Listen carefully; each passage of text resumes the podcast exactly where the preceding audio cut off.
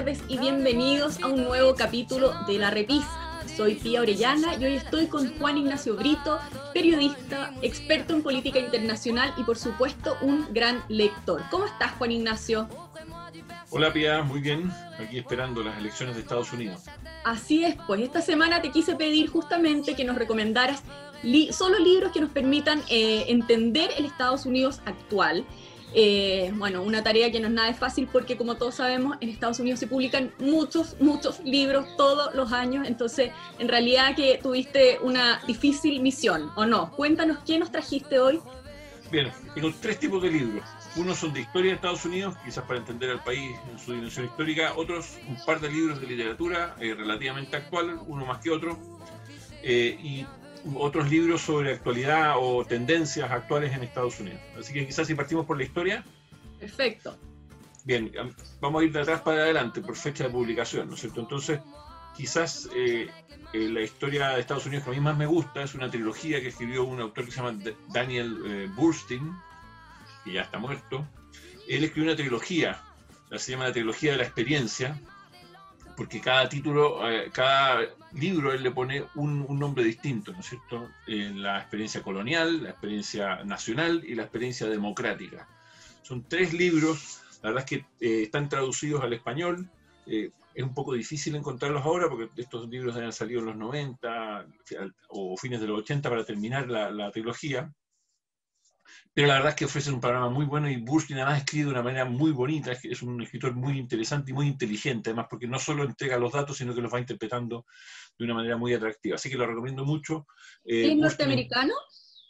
Él es norteamericano. De hecho, él llegó a ser eh, director del sistema de bibliotecas de Estados Unidos, así como el director de la Biblioteca Nacional, pero allá en Estados Unidos. Es un tipo que, que, de mucho mérito, tiene otras trilogías muy interesantes, una trilogía sobre los pensadores, los creadores, los descubridores, un tipo muy, duramente muy privilegiado, la verdad. Y muy interesante de leer. Lo que él, lo que él trata de hacer es la cultura de los americanos, o sea, la historia de los americanos, no necesariamente de los gobernantes. O sea, es una historia que se inscribe en lo que podríamos decir la historia de, de, la nación o del pueblo, más que una historia eh, centrada típicamente en la política, en, los grandes actos políticos, por supuesto que están incluidos, sin duda. Entonces, él habla entonces de la experiencia colonial y lo que te va mostrando en cada uno de los de los, eh, de los tomos es la experiencia, cómo vivían y cómo sentían, que pensaban eh, los norteamericanos en la experiencia colonial, luego en la experiencia nacional y luego en la experiencia democrática, que sería el siglo XX. Eh, entonces, la idea es no, no, centrarse únicamente en los, actos, los grandes actos políticos, que por supuesto influyen, sino más bien en la experiencia de los norteamericanos en, en su trayectoria histórica. Mm. Perfecto, o sea, en el fondo da una mirada súper redonda. Redonda y, novedosa en ese, tiempo. Hoy ya está más de moda la historia de los pueblos, ¿no es cierto? Eh, eh, pero, pero sin duda esta es la historia desde la mirada del ciudadano, entre comillas, de a pie, podríamos decir, cómo lo vivieron ellos. Eh, y eso lo hace muy interesante porque él recaba mucha información de cómo era, como él mismo dice, la experiencia de los ciudadanos viviendo en las condiciones en que vivían. Y por supuesto, tiene esta, esta noción de, que Estados Unidos es un país especial. Quizás quien la desarrolla más todavía es eh, Paul Johnson, es el segundo libro que quiero recomendar. Eh, Paul Johnson escribió, yo diría que en los 90, en la década de los 90, un libro que se llama Estados Unidos, la historia. Paul Johnson es un historiador eh, británico, ¿no es cierto? Pero es un gran admirador de Estados Unidos. Y él parte diciendo, bueno, Estados Unidos es un país especial. La verdad que la, la historia de Estados Unidos es una historia eh, singular dentro de la historia de las naciones, porque Estados Unidos es un país que se siente eh, con, una, eh, con una misión. Y él desarrolla esa idea. ¿Cuál es la misión de Estados Unidos? Cómo Estados Unidos ha ido desarrollando esa misión, que es una misión eh, basada, como en todos los países, en un mito nacional, ¿no es cierto? Ese mito nacional de, que los norteamericanos se sienten la tierra de la oportunidad, el país donde las cosas pueden pasar, el país donde cada uno se inventa a sí mismo, eh, donde eh, todos pueden partir desde cero, donde todos son iguales, por lo menos en el, en el, punto de partida, etc. Entonces, esa, esa noción en la desarrolla, esta es una historia mucho más política, más convencional en en ese aspecto, ¿no es cierto? Ahora, eh, perdona, estos dos libros, bueno, el de Johnson es el que yo conozco, son unos buenos libros, digamos. Eh, la historia de un país no, se condensa en, 100 páginas, ¿no es cierto? Claro, pero en el fondo, cómo recomiendas leerlo tú? Como para no asustar a, los, a, los, a, nuestro público, que cuando vaya a ver, eh, Paul Johnson va a ver así el libro. Ahora, Paul Johnson no es tan grande el libro, debe tener, o sea, no es un libro corto, pero no debe tener ni 500 páginas, creo yo. O sea, o sea, para la historia de un país es, es, un, es, un, libro no tan largo, incluso ni siquiera 400 quizás. Lo estoy mirando aquí, no sé, déjame ver cuántas páginas tiene, pero, pero, pero no es, ah no, perdón, estoy mal, no tiene 700 y tantas páginas, 800 páginas. Entonces, eh, bueno, sí, yo, yo ¿qué recomiendo? Naturalmente hay, momentos que son más eh, fulgurantes que otros en la historia de los países. Quizás el momento fundacional en Estados Unidos es muy importante, la independencia, la llegada de los primeros peregrinos, eh, desde Gran Bretaña en el siglo XVII, quizás un momento decisivo, porque ahí se, se crean, eh, se crea el mito de, de partida de Estados Unidos, de un país especial, mm. los peregrinos que llegan, los colonos que llegan a Estados Unidos en primer lugar eh, a la costa occidental, oriental, perdón, de Estados Unidos, son conocidos como los peregrinos, y eso ya te da una idea de, la dimensión cuasi religiosa que se, que se, entregan a sí mismos. No son colonos, son peregrinos. van, van en busca de crear una nueva Jerusalén, eso es su propia definición. Entonces quizás ese minuto es un momento importante, por supuesto, fines del siglo XIX, que es cuando Estados Unidos estalla y explota como una gran potencia a, nivel mundial y donde se desarrolla el capitalismo norteamericano y las grandes empresas, etcétera. Y la, épica de, los, de las guerras, sin duda también, las dos grandes guerras. La guerra civil es otro momento clave en Estados Unidos.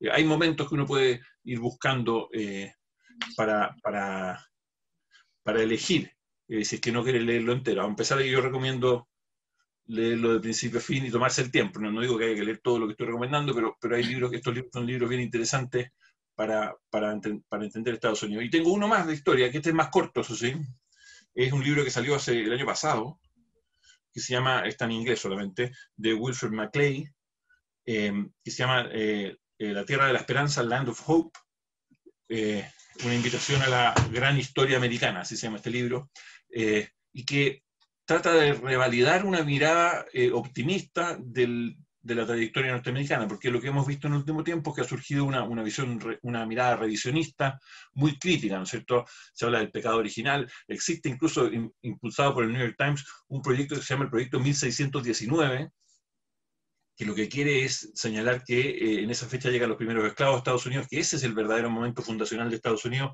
y no 1622, que es cuando llega el Mayflower con los peregrinos a Massachusetts, ¿no es cierto? Que es lo que tradicionalmente se entiende como el, momento fundacional de, la colonia en Estados Unidos. Entonces, este libro de Maclay lo que trata es de reivindicar esa historia eh, y tratar de contarnos la historia de una manera no tan eh, eh, autoflagelante como la que han venido desarrollándose en el último tiempo.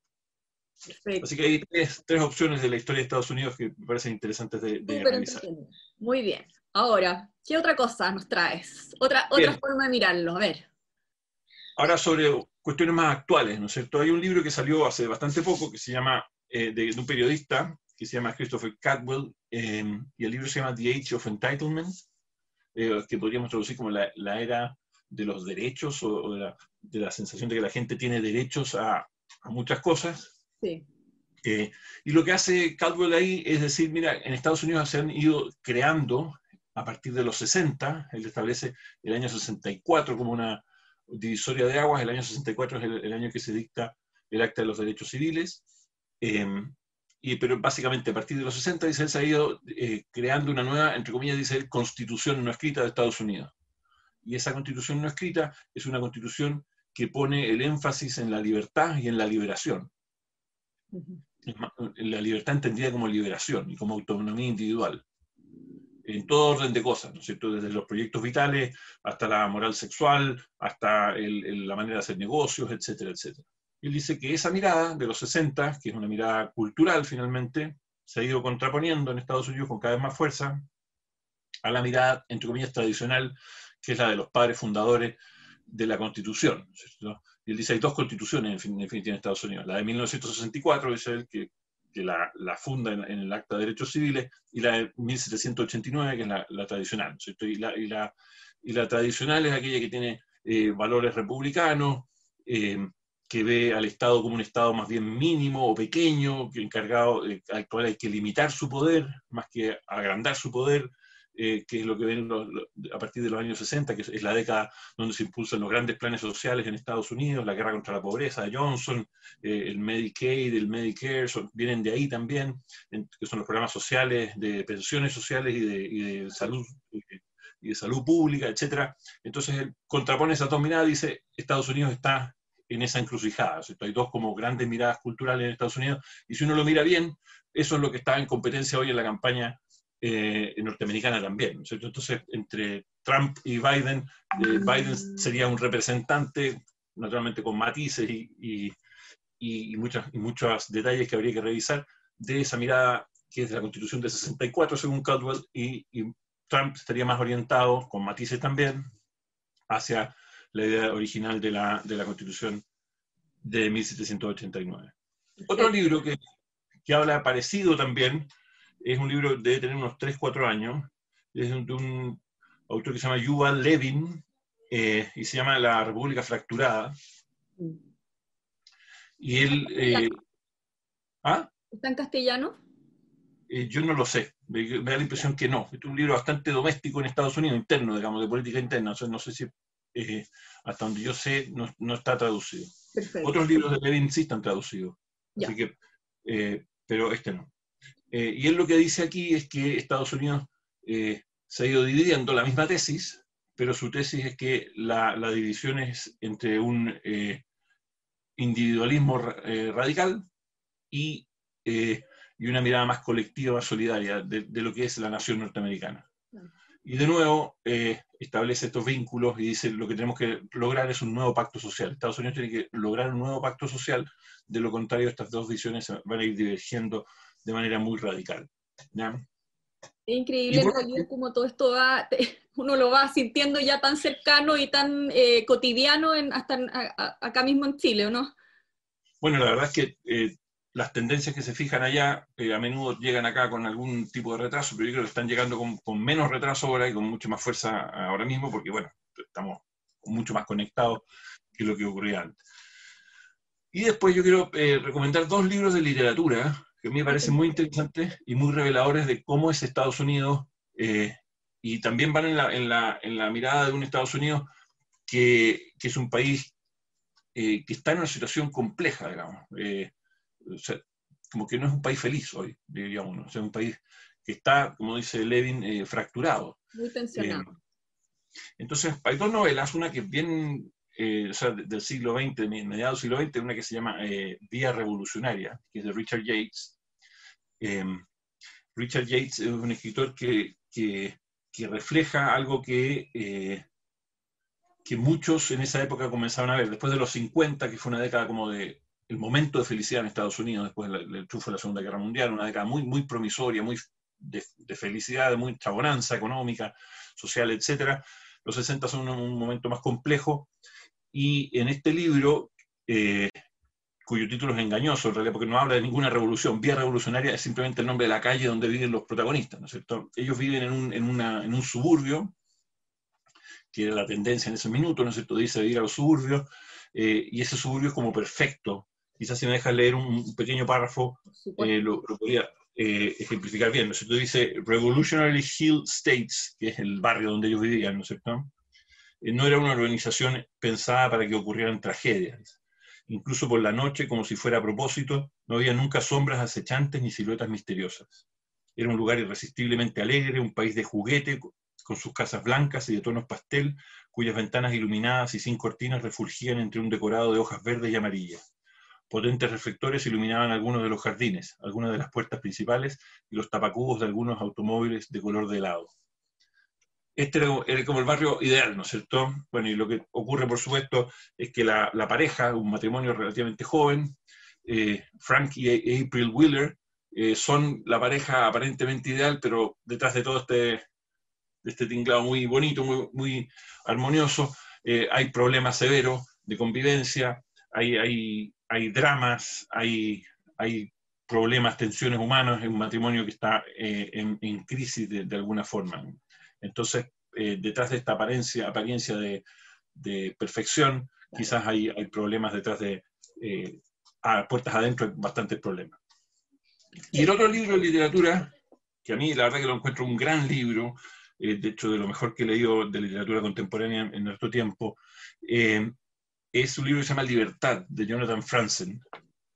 Jonathan Franzen es un, es un, escritor que el año 2001 saltó a la fama con un libro que se llama Las Correcciones, que creo que Las Correcciones es su tercera novela, pero la primera que le pega fuerte, eh, pega fuerte. Y este es un libro que escribió el año 2010. Eh, y cuenta la historia de una familia del medio oeste de Estados Unidos, o sea, de, lo que es gringo gringo, digamos, eh, que son los Berglund. Y los Berglund es Walter y Patty Berglund, son, el matrimonio que es, como un matrimonio políticamente correcto, así por definición. Él es un abogado ecologista, eh, eh, la, Patty Bergeron es una madre como modélica, eh, y de nuevo ocurre lo mismo, ¿no es cierto?, que en el anterior, la verdad es que hay problemas internos y, ellos se sienten que tienen una libertad enorme, por se llama libertad del libro, pero esa libertad como que los angustia, que es en definitiva el mismo problema que describen Caldwell y, y, Levin, ¿no es cierto? Estados Unidos con esa libertad, esa búsqueda de autonomía, esa liberación, eh, tiene una libertad que eh, los, oprime de alguna manera y termina eh, entrando en contradicción con otras sensaciones de libertad. Entonces, mira, esto es, lo que voy a leer es muy cortito, pero es bien dramático, la verdad, y fuerte. Dice él, está hablando de uno de los protagonistas, dice, se sentía libre como los había sentido desde la pubertad y al mismo tiempo más cerca que nunca del suicidio.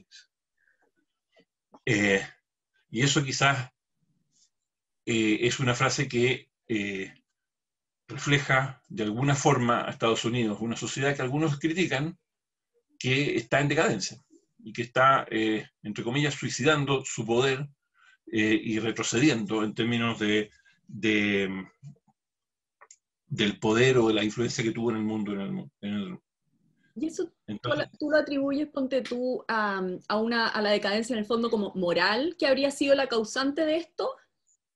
¿De acuerdo? la, verdad es que quizás hay, hay, hay una, una, manera de extremar la libertad y entender la libertad solamente como autonomía y desvincularla de toda responsabilidad o de todo compromiso.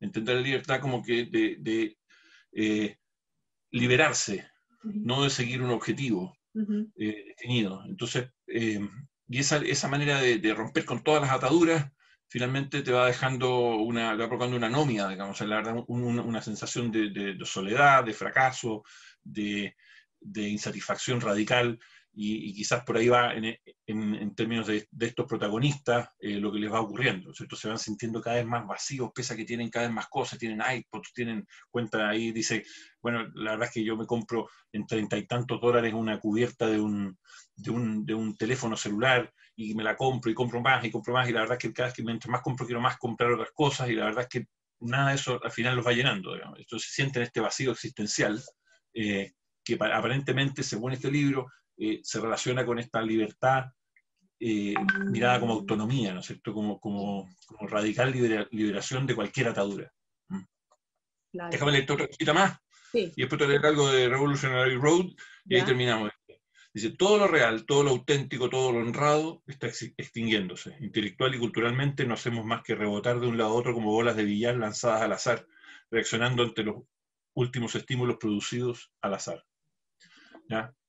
se ve medio triste el libro, ¿no es cierto? Es un libro que normalmente no nos va a dejar muerto de la risa, eh, pero tampoco es tan terrible, digamos. es un libro que, tiene una trama interesante y, que, Es una novela entretenida y todo, pero que, claro, tiene un trasfondo, se entiende, profundo.